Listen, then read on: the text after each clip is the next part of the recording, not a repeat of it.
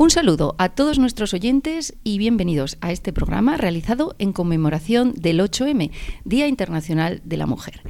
Los grupos de tercero A y tercero B de la ESO, de nuestro IES Matajove, han trabajado varias semanas sobre distintos temas que subrayan las diferencias que aún existen por razón de género en nuestra sociedad.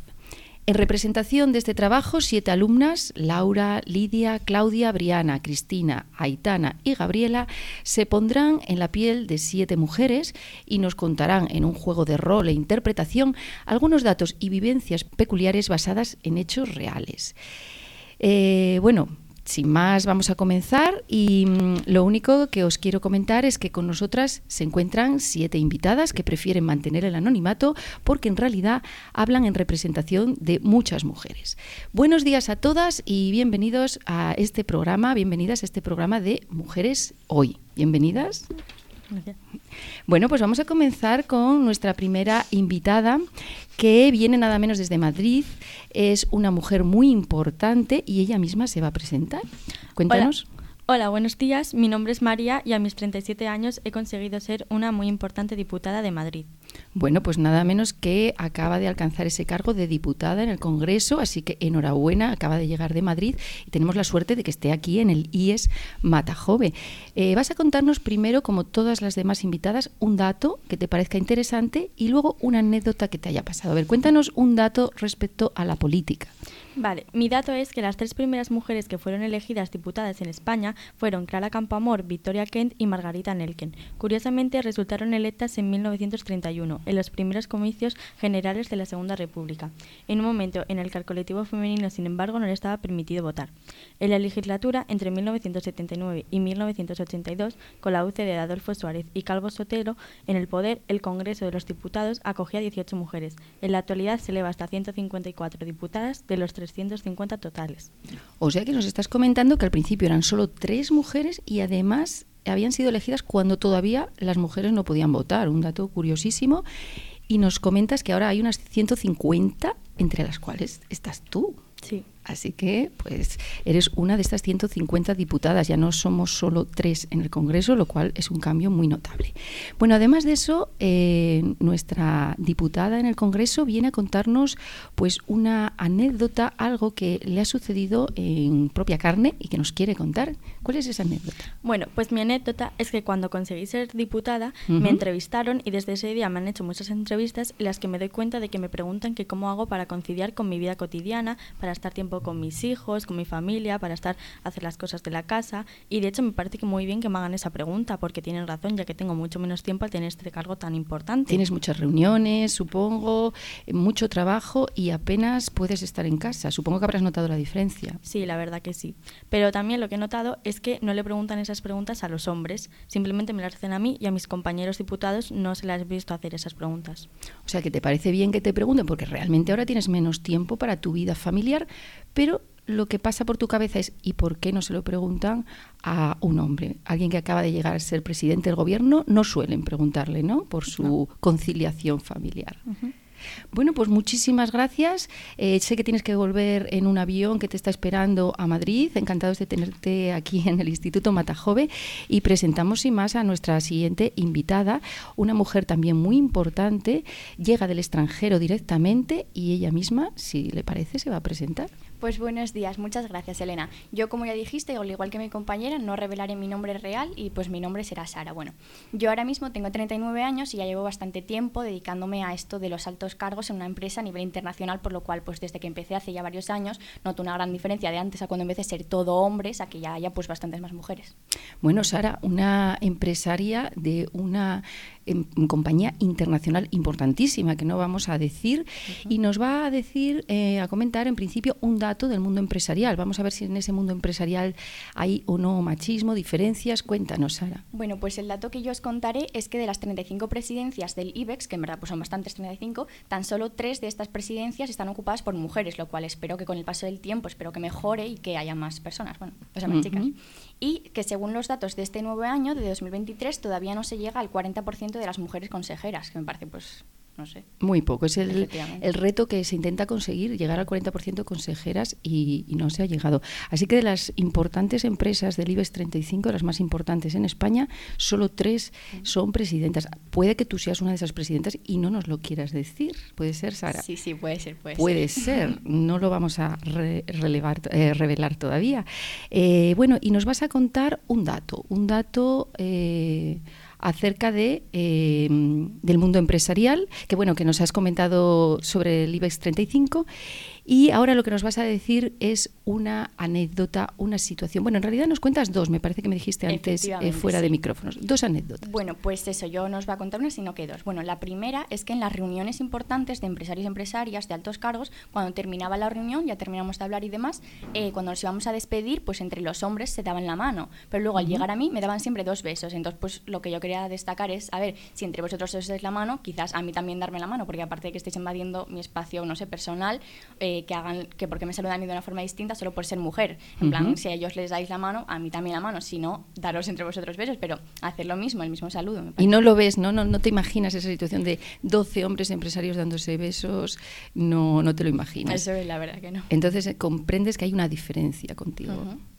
Bueno, pues, ¿y otra anécdota que nos quieras contar o situación que hayas vivido? Sí, pues la otra es que hace tan solo unos meses, hace muy poco, tuve que ir al extranjero a una reunión muy importante y me acompañó mi secretario, que vamos a llamarle pues Juan, y resulta que cuando ya terminamos de hablar y demás, eh, perdón, que no quería decir cuando acabamos, quería decir cuando empezamos. Bueno, cuando íbamos a pasar allí para hablar a la sala, resulta que cogieron a Juan como si fuera él el que iba a hablar, el empresario, ¿verdad?, que iba pues a hablarnos la información y demás, y a mí me dijeron, de hecho, si quieres tal, acompáñale a la sala de los secretarios. Me cogieron a él como si fuera el empresario importante que iba a hablar y a mí como si fuera el acompañante y me pareció pues... Como si tú fueras la secretaria, te decían que podías acompañar al resto de secretarias en ese momento. Eso es, y me pareció, pues no sé, menospreciaron, porque a ver, no había ninguna información que dijera que era él que iba a hablar, simplemente por el hecho de ser mujer, yo creo, bueno, pues me dijeron eso, que fuera a acompañarle. Bueno, una discriminación clara en este caso también. Esos pequeños micromachismos, ¿verdad?, que no son cosas excesivamente graves, pero que sí suponen una sociedad que le falta todavía mucho para llegar a una real igualdad. Bueno, pues muchas gracias. Continuamos con nuestra siguiente invitada. Se trata de una mujer muy importante. A ver, todas las que estáis aquí lo sois, pero en este caso ha abierto camino en un mundo que era tradicionalmente de hombres. Así que bienvenida, buenos días, puedes presentarte. Buenos días, yo soy María García y soy la comandante de las Fuerzas Armadas de la Marina. Comandante de las Fuerzas Armadas de la Marina, nada menos tenemos aquí, así que encantados de que estés en este instituto, en el Instituto Matajove, y nos vas a comentar primero un dato, algo referente al mundo del ejército, al mundo militar. ¿Cuál es ese dato que nos quieres aportar? La coronel Patricia Ortega se convirtió en julio de 2019 en la primera mujer general de las Fuerzas Armadas de la historia de España. El 22 de febrero de 1988 se permitió el acceso a la mujer a 24 cuerpos y escalas militares. O sea que la primera general, que es el cargo más alto, solo eh, pudo ser en el año 2000. Eh, en el año 2019, es decir, hace muy poco, muy poco que ha llegado a ser general una mujer y las mujeres podéis acceder al mundo militar de manera profesional a partir de 1988. Si hubieras nacido antes, tú, por ejemplo, que entiendo que tienes una gran vocación, no hubieras podido ser militar. ¿No es así? Sí, sí, no podría. Y nos quieres contar una anécdota de las muchísimas que habrás vivido en este mundo, pues quieres de alguna manera reivindicar o denunciar algunas cosas que has sentido y padecido a veces como mujer militar. ¿Cuál es esa anécdota que nos cuentas? Sí, yo cuando comencé con los entrenamientos solía escuchar bastantes comentarios machistas, como por ejemplo, eso lo hace hasta una mujer o haciéndolo así pareces una niña y tipo de esos comentarios. Eh, fue cuando empezó, ¿no? Cuando empezaste eh, tu instrucción como militar, fue cuando viviste esas situaciones. Sí. ¿Lo denunciaste? ¿Le dijiste algo a tus superiores? No, no lo denuncié, pero sí me quejé. Me pidieron perdón por si me habían ofendido los comentarios y no lo volvieron a hacer. Bueno, por lo menos pues algo conseguiste, digamos, que es que ese tipo de comentarios en una instrucción, en un entrenamiento, tú entiendes que el entrenamiento tenía que ser duro, ¿no? Eso sí. entiendes que tenía que ser duro, pero ese tipo de comentarios totalmente machistas entiendo que te hacían sentir, pues supongo que mal, ¿no? Inferior a tus compañeros y demás. Pero aún así seguiste tu carrera militar y has conseguido un cargo importantísimo, así que enhorabuena. Gracias. Y bueno, pues seguimos con otra invitada, porque es que tenemos muchas mujeres eh, que tienen muchas situaciones que contarnos. En este caso, pues es una mujer que nos viene del extranjero y nos va a contar algunas de las situaciones que ha vivido como mujer maltratada. Así que, mm, en primer lugar, buenos días, ¿cómo te encuentras? Muy bien, gracias. ¿De qué país procedes? De Perú. Bueno, pues nos llega de Perú, aunque creo que lleva muchos años ya en España, y nos va a contar mm, lo primero, un dato de los muchísimos que podríamos hablar del mundo del maltrato hacia la mujer.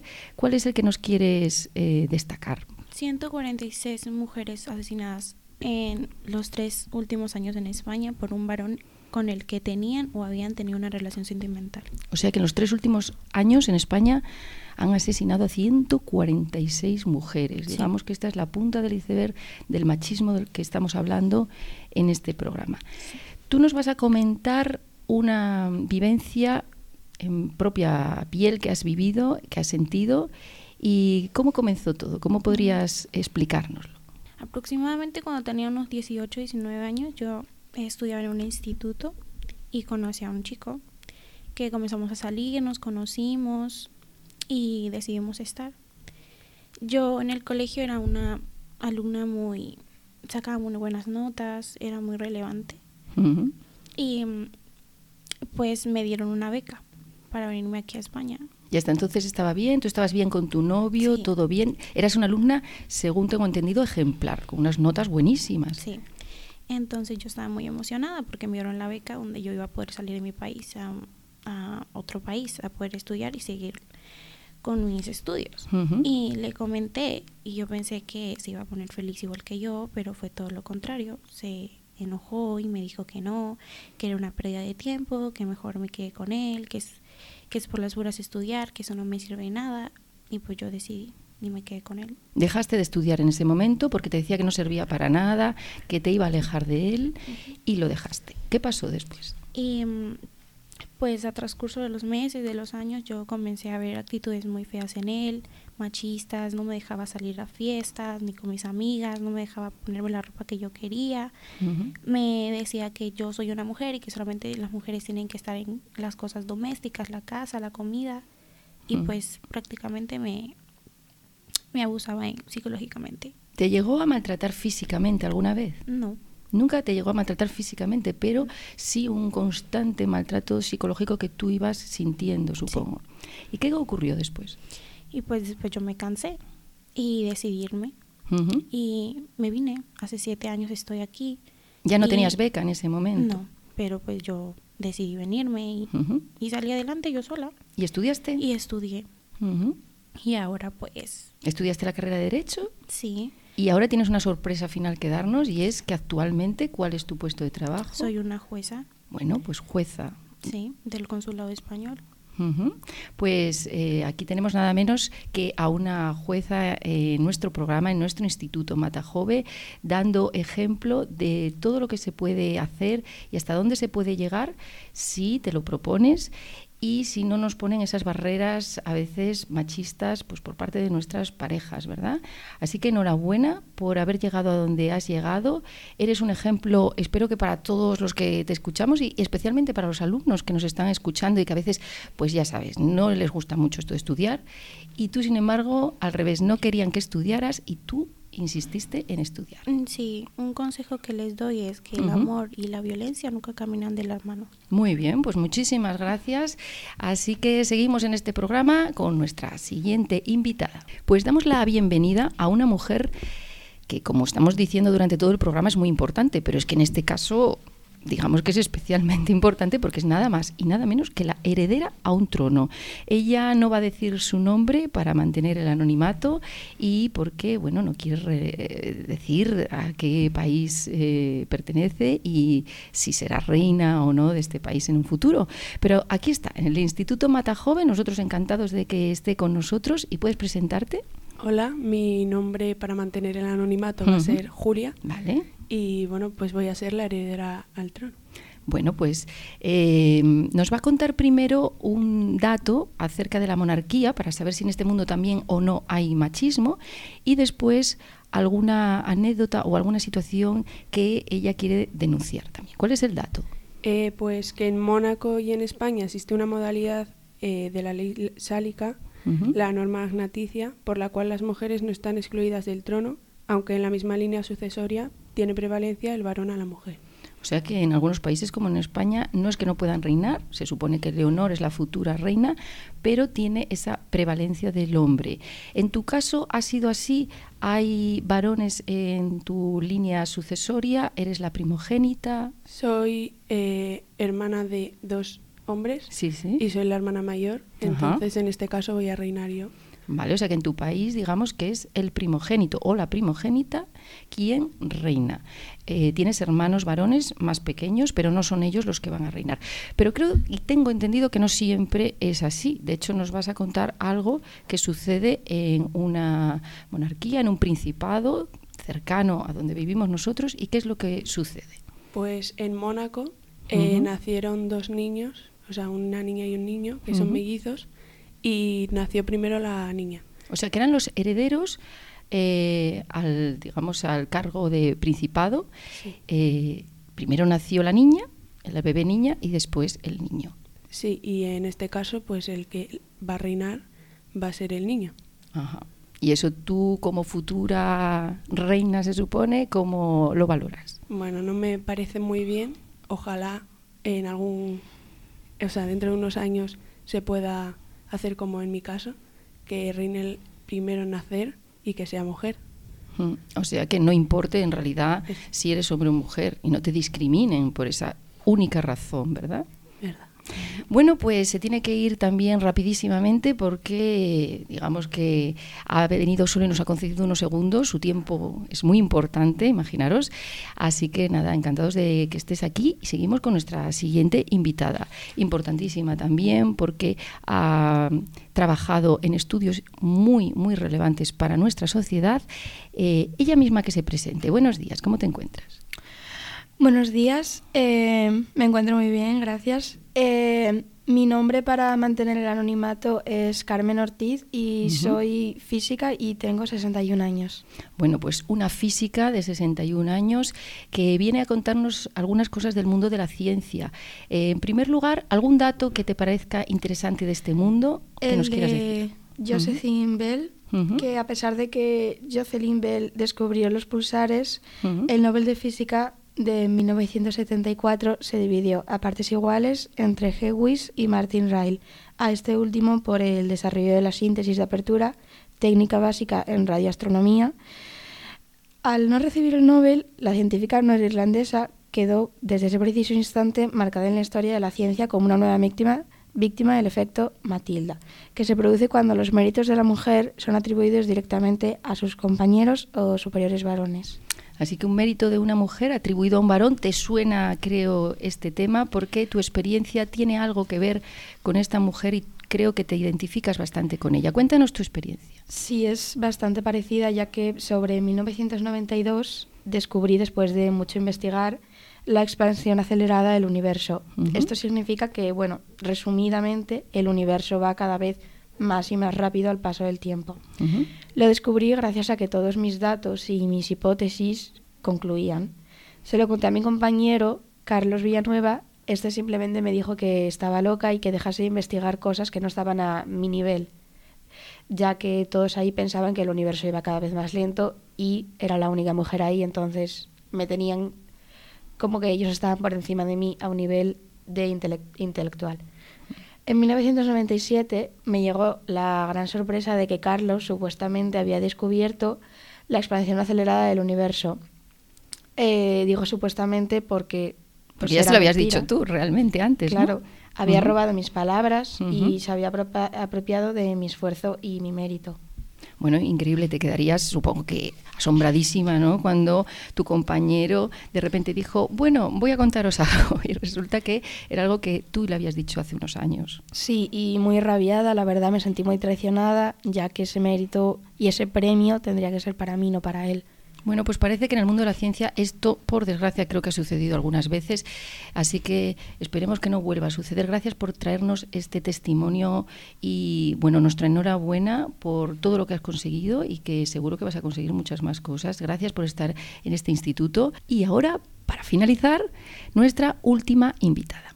Es una mujer, bueno, en realidad una chica, porque es que es la más joven de todas las que estáis aquí, solo tiene 18 años y nos va a comentar algunos temas que se supone que deberían estar superados, como es el tema de las votaciones, pero no siempre fue así, ya que las mujeres no siempre pudieron o tuvieron la eh, posibilidad de votar frente a los varones.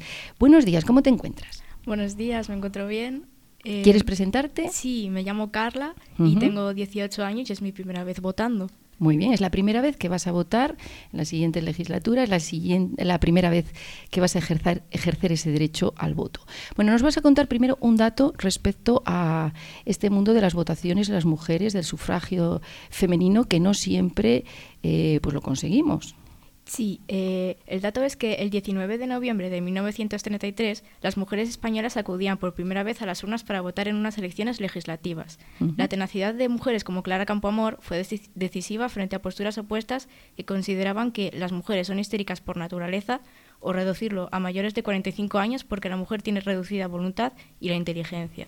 O sea que el argumento para que no votáramos era, entre otros, que las mujeres somos histéricas por la naturaleza o ya haciéndonos un favor, pues que pudiéramos votar a partir, a partir de los 45 años, porque antes la mujer, abrimos comillas, tiene reducida la voluntad y la inteligencia. Mm. Era otro mundo este, ¿verdad? Sí. Totalmente distinto. Tú no sientes que estés en un mundo así, entiendo y espero. Sí, ¿qué va? Tú tienes hermanos, eh, supongo, en tu familia, hombres, mujeres, que cuando es la hora de votar podéis todos ir a votar. ¿Te imaginas un mundo en el que solo ellos pudieran ir a votar? No, no, no sería terrible, ¿no? Bueno, pues ella tiene 18 años, es muy joven, pero sí quiere contarnos una experiencia que ha vivido respecto a las votaciones en su propia casa. Cuéntanos esa anécdota. Que cuando mi abuelo vivía y llegaban las papeletas de votar a casa, eh, cogía la papeleta de mi abuela y marcaba él, eh, pues, el partido político que él quería y lo daba a votar y dejando a mi abuela sin elegir el partido político que ella quería. Le preparaba la papeleta, la metía en el sobre y le decía votas esto, ¿no? Sí. Y así siempre fue. Sí, siempre fue así. ¿Y, qué pasó? Y cuando falleció mi abuelo, eh, llegaron las papeletas otra vez de votar a casa y cuando vi a mi abuela marcar el partido político que ella quería, era justamente el contrario que ella siempre votó con, con mi abuelo. Te quedarías asombrada de que estuvo votando durante toda su vida a un partido político que no quería en realidad, ¿no? Sí. Y cuando falleció tu abuelo es cuando se sintió, por así decir, libre. ¿Por qué crees tú que nunca se lo dijo a su marido, a tu abuelo? Pues para evitar el conflicto de que se enfade o cualquier cosa. Para no crear problemas, ¿no? Sí. Bueno, pues un caso más de machismo en realidad y de sometimiento de la mujer. Pues muchísimas gracias por haber venido al Instituto Matajove y por habernos contado tu experiencia. Y sin más, pues nos despedimos, esperando que os haya gustado este programa. Queremos dar en nombre de todas las que estamos aquí, muchísimas gracias a todos los que habéis trabajado en este proyecto, tanto chicos como chicas, y especialmente la labor de todas esas mujeres que fueron abriendo caminos para que nosotros, nosotras, lo tuviéramos hoy un poco más fácil. Muchas gracias.